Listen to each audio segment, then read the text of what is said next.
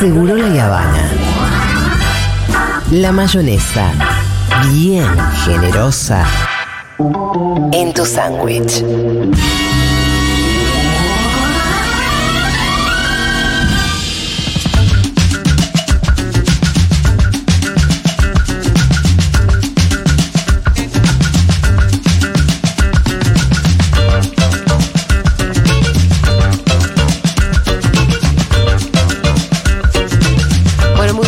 Vázquez.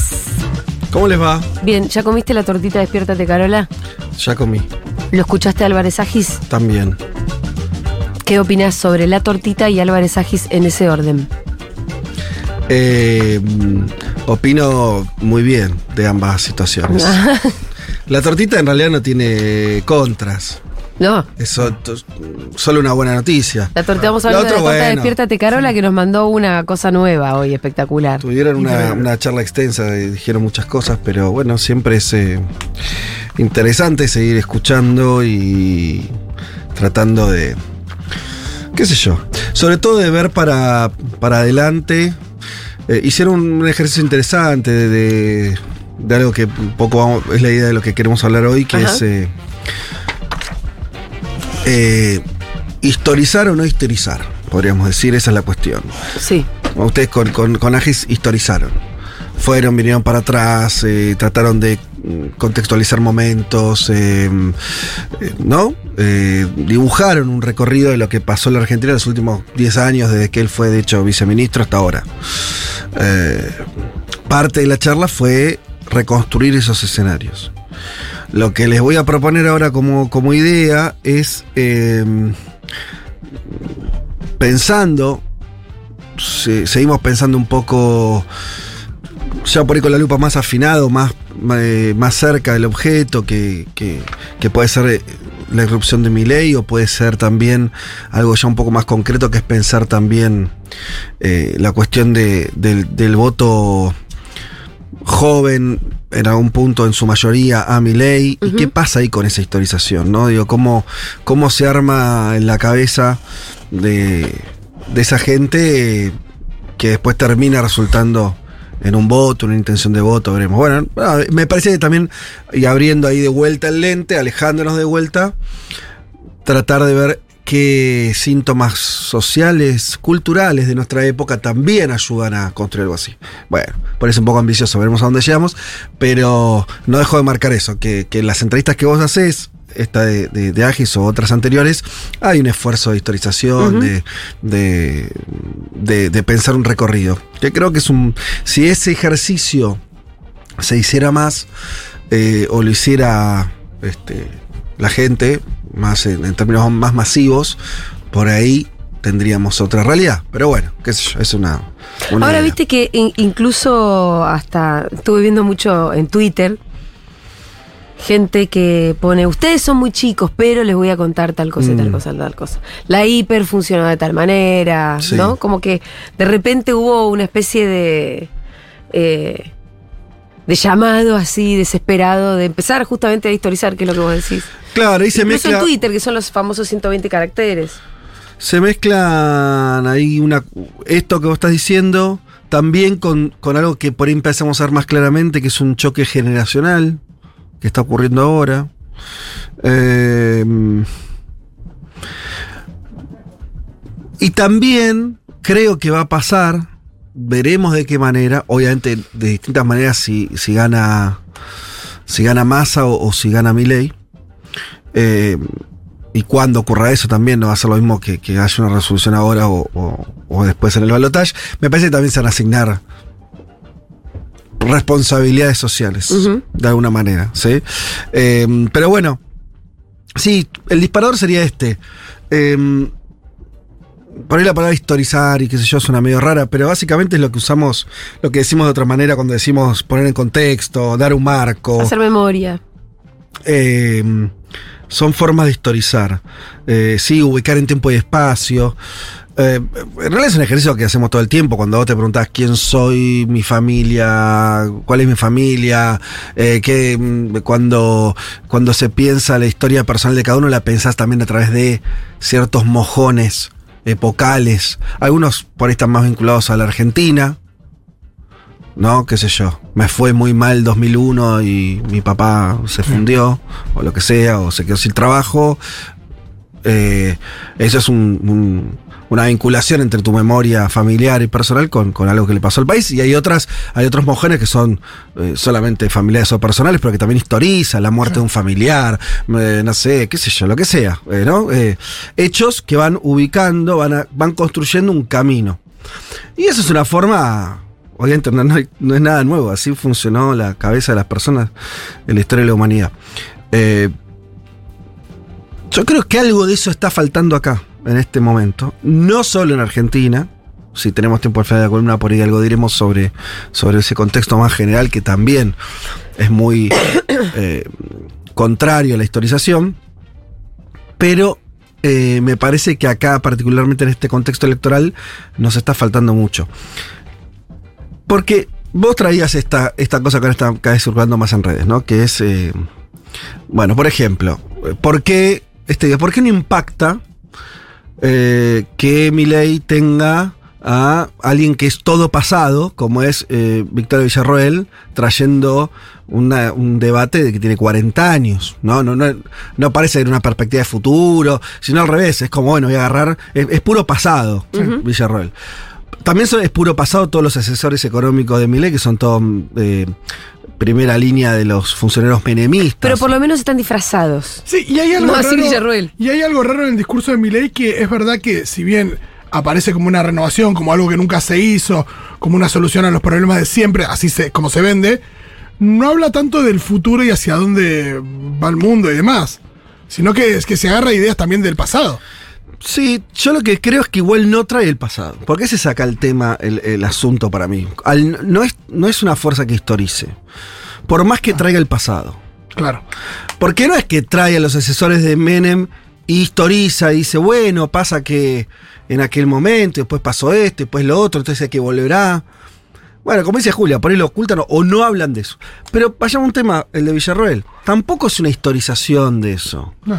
Es como él lo trae cuando, cuando Milei, para no hablar de Villarroel porque el jefe es Milei, cuando Milei en el debate, ya lo dijimos acá varias veces, ah, eh, dice no, no, no hubo excesos y todo eso, toda la narrete de la dictadura, en realidad lo que hace es como barrer la historia que ocurrió desde ese momento hasta hoy. Es como si no hubiera pasado el tiempo, ¿no? Como si los 80, los 90 y los 2000 no hubieran existido, con sus más y sus menos, con las distintas cosas que pasaron a, partir de, aquellas frases, y él vuelve como automáticamente uno- a un momento eh, del tiempo para traerlo y hacerlo presente, pero no está historizando, está agarrando está eliminando, de hecho, la historia reciente para poder producir ese salto. Entonces, eh, claro, alguien que no tiene esa historización en la cabeza, de hecho se demoró en, que, en que colectivamente hagamos esa lectura y decir, che, mirá, está usando el concepto, eh, Iván fue uno de los primeros que hizo, eh, conceptos que son propios.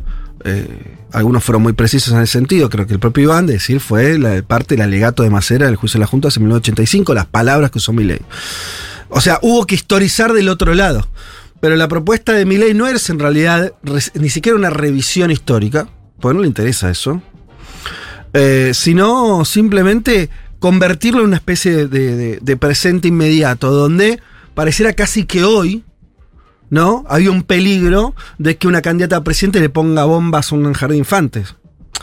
¿Entiendes? El mecanismo es traerlo y anular cualquier historicidad, no se entiende nada, entonces parece que Bullrich hoy era montonera, ¿entendés? Claro. Algo, que, algo que fue cuando tenía, no sé, 17 años, hace 40 años, lo cual, eh, de vuelta, deshistorizás. Hablo a propósito de Bullrich para no caer en lugares que nos resultan más simpáticos, pero también una deshistorización totalmente absurda en términos reales, pero que funciona porque justamente todo el marco de, de- de esta propuesta está basado en el hecho de que, como de producir un corte. Acá me uno en otra, en otra, en otro objeto que me interesó en los últimos días, que eh, creo, no sé si se lo hablamos la semana pasada, recuérmelo, creo que no, de- del podcast de, de Juan Elman, No, no lo No, hablamos. no, no charlamos. sobre la que hace un- un- unos este, unas entrevistas a, a un padre y un hijo, el padre kirchnerista o votante del peronismo, el hijo votante de Milei. Misma familia, clase media. Un padre que eh, eh, cuando está, eh, lo interesante del podcast es que está ese intercambio, hablan bastante unos eh, en tiempo, un diálogo real entre ellos y, y, y el padre le historiza, ¿no? Dice, che, pero no me acuerdo el nombre del pibe, pero hijo, ¿vos te acordás que nosotros, en el 2001, nos fue mal? Un tipo que vende zapatos. Y después con el kirchnerismo empezó, nos, nos fue recontra bien, mucho mejor, crecimos. Bueno, ahora hay problemas, pero, ¿sí? Una línea de tiempo dibujada el padre con su mirada por una línea de tiempo. Y la respuesta del pibe es tipo, no me importa. No me importa, es no voy a revisar, no voy, no, no, no, no, ni siquiera voy a hacer el contraespejo a esa historia. En algún punto acá hay un quiebre. Me, me, me hinché las bolas, pongamos la palabra que quieras. No me gusta este presente. Fin del, fin del comunicado. Eh, de hecho, dice algo más fuerte. No, no importa si mi ley eh, termina siendo un desastre, porque peor no podíamos estar. Peor no podemos estar, esto, bueno. Y es interesante porque el padre vuelve a historizar para adelante. Le dice, ok, eso sí no te vayas, ¿eh? Si mi ley gana, por, en parte por tu voto, quédate acá a sufrir conmigo las consecuencias, no lo votes y te vayas a la mierda. De- Partiendo del una- país, le decía. Sí. partiendo de una familia que tiene... Una historia de gente que se fue o lo que sea. Ah, no. No sé, no, las posibilidades económicas Ah, de se vaya a estudiar o lo que sea afuera, que no es la realidad de los que van a votar a mi ley. Me gusta ese papá que le dijo eso. Claro, yo, yo lo que quiero decir es mostrar el problema. Sí. ¿Sí? Acá tenés un problema. De, de- de- de comunicación, de, de- de- de lenguaje. Acá hay un problema. Eh, ¿Y el pibe qué dice ahí cuando guarda no te vayas? no sé. Pasa que nunca unos. Eh, yo entiendo lo que haces, digo, todo el- No che, digo, pero- ¿para qué lo traías a la mesa a este pequeño momento del diálogo? No, no, no. Acá, porque también es. El padre también dijo, che, y en el futuro. Claro, yo digo, para sí. historiza. Pon una línea, che, mira, Historizar atrás también pasó. es decir, bueno, lo que viene. ¿Cómo sigue la película? Sí.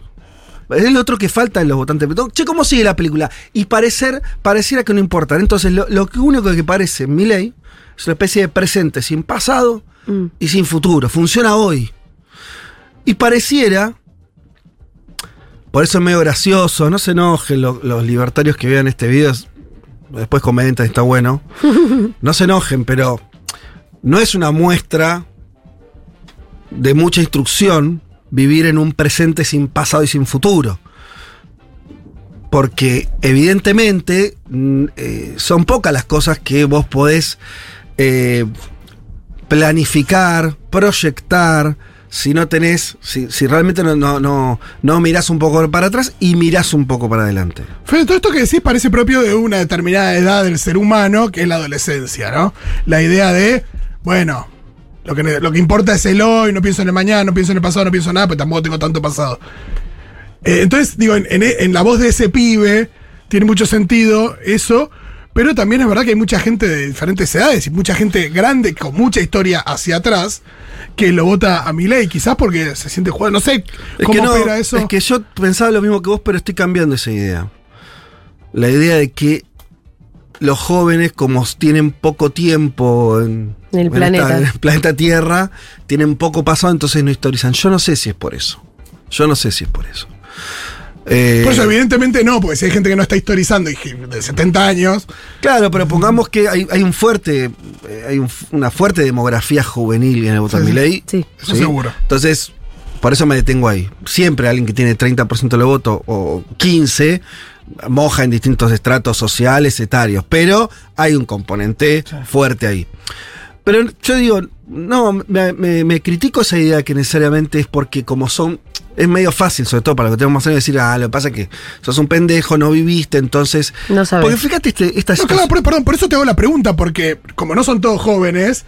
No, eh, pero no es porque no sean todos jóvenes, sino por porque eso. los jóvenes creo que no lo ha- hacen eso. Total. Los jóvenes no lo hacen porque no, porque sean jóvenes. Claro. ¿Y No por qué ve- lo están haciendo ahora los jóvenes? Va, pará, pará. No tengo todas las respuestas. Yo digo, va- vamos a poco. Yo digo, ¿en qué? O sea, no lo sé, Julia. ¿Por qué no lo sé? O sea, adelanto, no, no lo sé. Sí, sí, sí. Ahora, trato de seguir pensando. Entonces, el. eh, No es por su condición juvenil necesariamente. Porque a mí me cayó una ficha muy obvia, pero en general se les decía, bueno, pero el menemismo, el 2001, o el kirchnerismo, che, fíjate que puede gobernarse de una manera, el gobierno este del Frente de Todos actual no es necesariamente la mejor versión de esa alianza política social, hubo mejores hace no tanto. Bueno, pero entonces se decía, pero los que tienen 20, 25, 18 eran muy chiquitos hace 15 años y es cierto. Pero hace dos o tres tuvimos la pandemia. Todo lo que votaron a mi ley vivieron la pandemia. ¿No? Podrían tener 15, 14, 18, 20. Ya más o menos entendía lo que estaba pasando. Los que hoy ya son votantes. Y vos tenés ahí una memoria muy cercana, totalmente imposible de que haya sido filtrada por ningún medio de comunicación. Fue la pandemia, nos atravesó a todos. Y donde vos pones el discurso de Milley de eh, dolaricemos, o sea, no tengamos moneda, nombra solamente dos medidas, esa como principal, y eliminemos el sistema de salud gratuito, porque no es gratuito, porque ahí lo paga y toda esa narrativa, decís, che, fíjate hace dos años, aplicame eso al 2020. Y Sin moneda, ¿cómo comprabas vacunas? Pará, Además sin de- moneda, sin dólares, o sea, perdón, sin pesos, sin una moneda nacional que vos puedas, y vamos a decirlo así, emitir irresponsablemente, Mm. como dicen ellos, o emitir, y que en parte es cierto, ¿eh? La emisión en parte también genera inflación y todo eso. Ahora, si vos en abril del 2020 no tenías una moneda a la cual apelar, sin ningún tipo de restricción respecto a eh, eh, a que te expresten dinero o no, u otras variables, o cómo estaba la economía, porque la economía estaba en picada, nadie iba a poder comprar comida. Claro, Ahora, sin Ministerio de Salud, o, siendo más preciso, por el punto no es el Ministerio, sin un sistema público donde los ciudadanos y ciudadanas no tengan que poner un peso, vayan a atenderse, y no estoy hablando de la vacuna del COVID solamente. Todas las atenciones que hubo por síntomas para atender a la gente que se enfermaba de COVID o de otra cosa. Los enfermeros sí, las trabajando. terapias intensivas. Bueno, de hecho ocurrió lo contrario. El Estado en, esa ep- en, ese, en ese año obligó a ciertas acciones solidarias a las empresas privadas. Ahí no me dio ninguna cuestión vinculada al lucro, a la oferta y demanda. Hubo una pandemia. Entonces yo lo que digo volviendo a eso. ¿Ustedes se dan cuenta que los votantes de mi ley no están viendo eso que ocurrió hace dos años?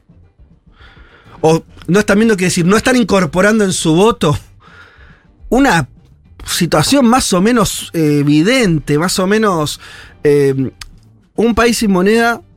Vamos por un ejemplo. ¿Hubo países sin moneda que atravesaron la pandemia? Sí. El más grande es muy chiquito, que es El Salvador. Ya está do- dolarizado. Y le agarró la pandemia igual que la Argentina a cualquier, cualquier país del mundo. Su economía se desplomó porque además estaba vinculada a la de Estados Unidos. Todo, bueno, se cayó. ¿Sí? Además de todos los problemas que tiene El Salvador y las eso. va. Eh, el Salvador no podía imprimir billetes para dárselo a la gente y para que la economía no se caiga tanto. ¿Qué tuvo que hacer? Opciones. No sé. Pedir prestado. Sí, claro. O sea, lo único que, Sí, sí, lo sí. que tuvo que hacer, agarrar la deuda pública del Salvador el- entre el 20 y el 22, hizo así. Claro. claro. Un país de 2 millones de, de 6 millones de personas tomó deuda por 2, mi- 2 mil millones de dólares, un poco más, o sea, un montón de deuda para la escala de El Salvador. Obvio que es el otro anatema, ¿no? Se supone que eh, también que Milei no, no paga las, eh, o que no, no, no se endeuda y que no sé qué. Ahora, eh, Y te agrego que Ecuador fue uno de los países más desastrosos en cuanto a la gestión de la pandemia. Sí, ni hablar. Pero El Salvador, eh, sí, total. Este, hay, hay muchos elementos ahí. Pero te pongo uno para que se entienda que es bastante obvio esto. Si vos no tenés una moneda o un sistema de salud, te cae una pandemia y pasa esto. Ahora, no es que la pandemia es algo que estamos. Es algo que pasó hace dos años. Y estos votantes no lo están viendo. Entonces, busquemos una explicación a eso. Es difícil encontrarla. Por supuesto que está lo que dij- dijo Agis. Acá nunca hay que olvidarse que como este gobierno fue un gobierno muy malo en muchos términos, sobre todo el económico, principalmente el económico, todo eso hace que, y bueno, ¿qué querés si eh, el macrismo no me dio respuesta en su gobierno y el Frente de Todos en este periodo tampoco? Yo entiendo eso y es bastante efectivo.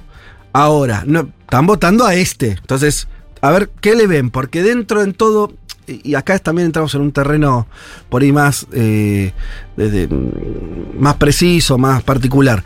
Eh, yo ya no estoy pensando en el votante que va y viene, que por ahí, de hecho, creo que las encuestas muestran que un Milei que está estancado, Mm. incluso en retroceso. Algunos dicen que la promoción de Milei de la corrida este, cambiar tuvo que ver con que estaban apareciendo números malos para Sí. él por primera vez, le estaba subiendo o le está subiendo la imagen negativa, se empieza a hablar, hay una conversación mucho más extensa, ¿no? Donde eh, se muestran este tipo de cosas o de oscuridades en, el, eh, en las propuestas de Milei. Eh, pero es verdad que hay bastante, y sobre todo los jóvenes, que algunos adquieren con cierto entusiasmo.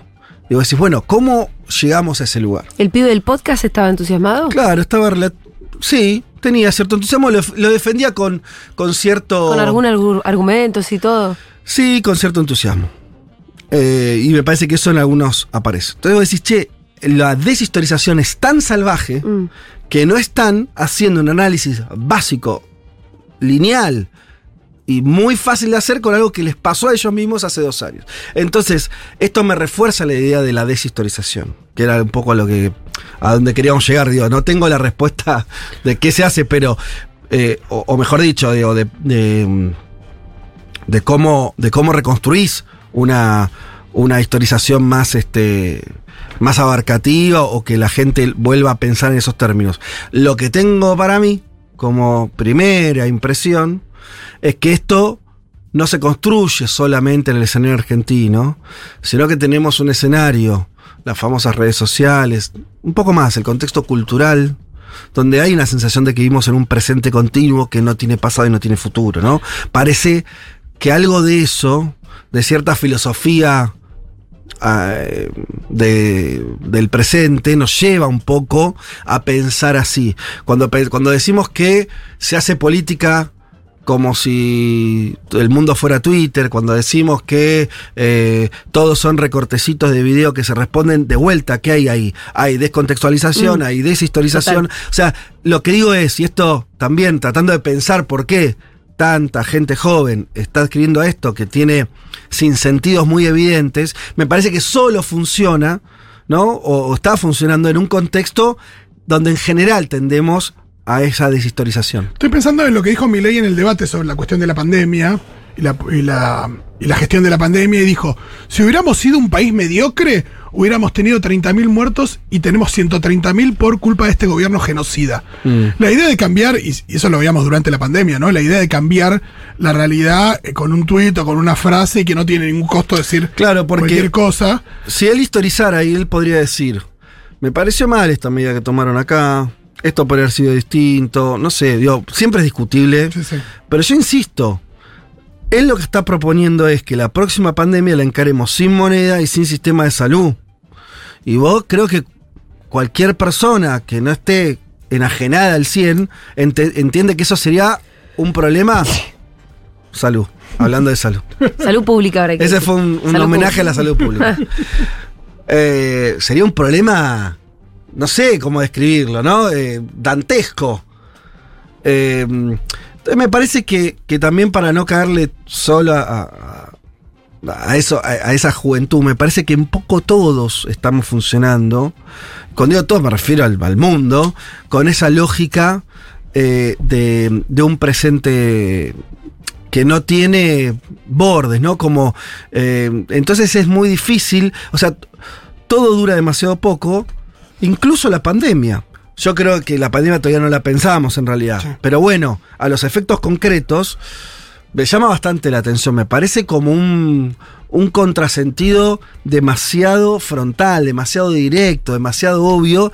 Y entonces es como si viviéramos una especie de campana donde eso al final no entra. Bueno, el otro día Massa en Caja Negra hablaba de la cantidad de empresas salvadas con el ATP durante la pandemia.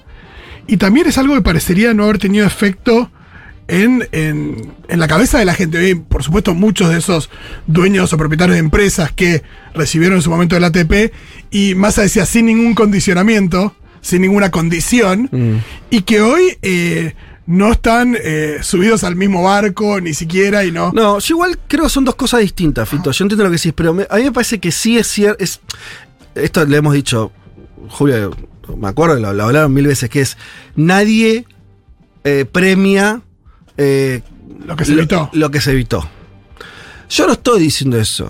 Yo No, lo no. que estoy diciendo es que están votando a alguien que para adelante Exacto. te propone quedar en una situación de desprotección mucho más grande que si viene, no te digo la pandemia que vino, algo, algún tipo de, de circunstancia similar, el nivel de desprotección que tendría sería muy evidente. Y eso, ese corte que se produce ahí es el que me llama la atención, ¿no? Digo, como, ¿por qué? ¿Cómo, cómo puede ser que eso no sea mirado cuando estuvo tan, tan cerca? Te lo pongo en otros términos. ¿Cómo puede ser que no, que sea, que esté, que tenga chance de ganar alguien eh, que, eh, que quiere eliminar el sistema de salud y no haya un consenso sobre que vos te, que, que- que para, para afrontar la pandemia que venga o el quilombo que venga, vos tenés que tener un sistema de salud mejor que el que tenés. Es bastante extraño que ese consenso no esté y tenga chance de ganar alguien que dice, nah, este el sistema de salud es eh, privado. Es decir, pero vos te das cuenta que hace dos años, no ocho, dos,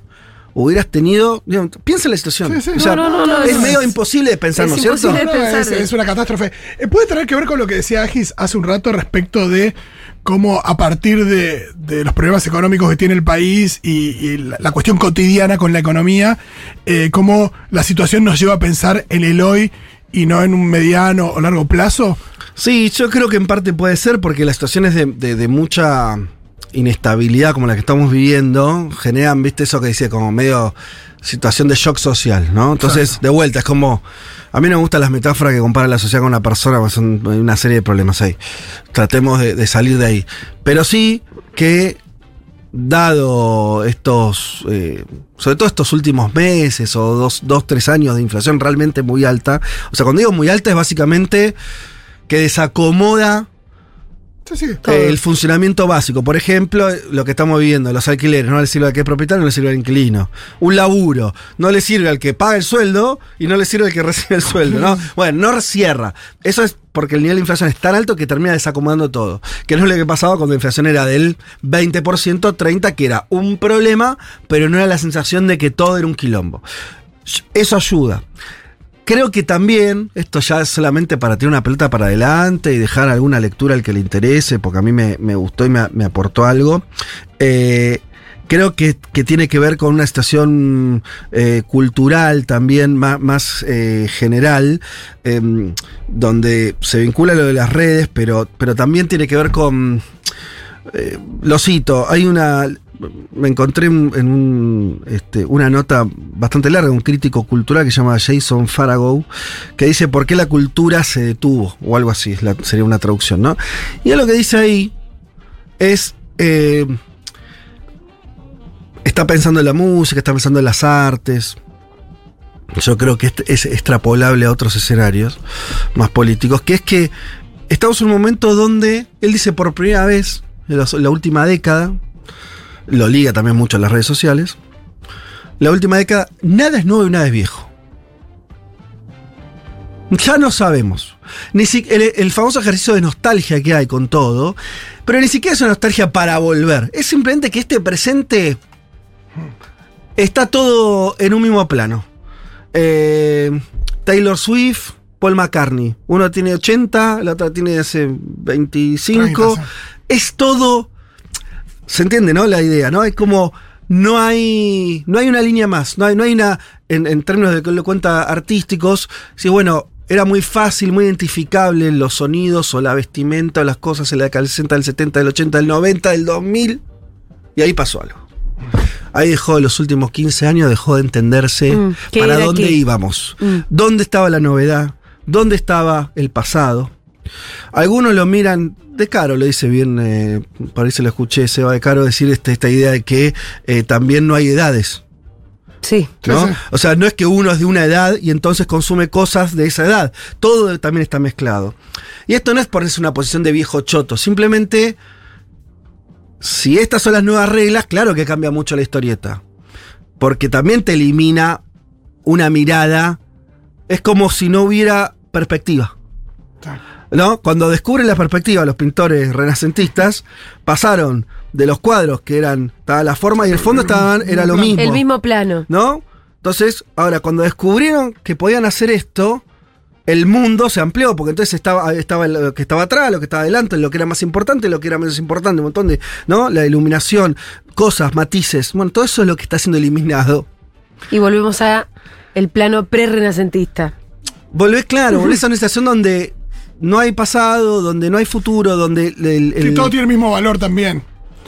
hay una- y, y eso no le suena Y- mucho a, y hay a- a algo- Instagram, a la, a la A forma de los discutir en memes. las redes, No, el- la a los idea, memes. La idea El de que. No, la idea de que. A mí me llegaron memes de lo de Israel. O chistes, cosas, digo. Que todo se transforma en un meme. Y me parece que eh, lo que pasó también con el intento de asesinato de Cristina. Que había algo de que para mucha gente fue, bueno, un comentario. Como que no, no se le asignó la importancia que tenía también porque era parte de. Porque no se historizó, no, Claro. no, no se procesó en términos históricos. Es decir, mirá, en este país desde hace. hace 40 años que no, no se matan a políticos. sí. Eso sería historizarlo. Bueno, ahí hay una. Esto, obviamente, es muy largo. O, Tenemos o, que ir cerrando, Fede. Sí, sí. Era solamente tirar eh, al- alguna punta de, de lo que veníamos pensando en relación a eso. Cierro con esto. Esto no habría que terminar diciendo este mundo. Bah, siempre está bien decir este mundo es una cagada. Los únicos que cambiaron cosas fueron, ¿no? Los que dijeron este mundo es una cagada y pensaron otra cosa. Digamos este mundo es una cagada, pero también nuestra, Nosotros estamos- nuestra cagada. es nuestra cagada y también me parece que hay que entender de qué manera, o sea, no es solo rechazando esto y diciendo, bueno, listo, son todos unos idiotas, eh, nos- las redes son, no sirven, todo, todo está mal, sino tratar de, si, si va por acá, por ahí me estoy equivocando por otro lado, pero tratemos de pensarlo, qué claves hay para entender entonces cómo reconstruir o cierto tipo de nueva historización o cierta forma donde las personas puedan volver a repensar las cosas desde un lugar que le dé cierta perspectiva, que le permita cierta jerarquización, salir de la emocionalidad inmediata. Me parece que hay algo ahí que es un problema político. O sea, hay que descubrir, hay que abrir esa llave y ver de qué manera volvemos a reconstruir algo que, este, que tenga esos condimentos. Si no, me parece que vamos a estar medio complicados. Sí, que es más que un hilo de Twitter. Muchas gracias, Fede Vázquez, como siempre nos hizo pensar mucho.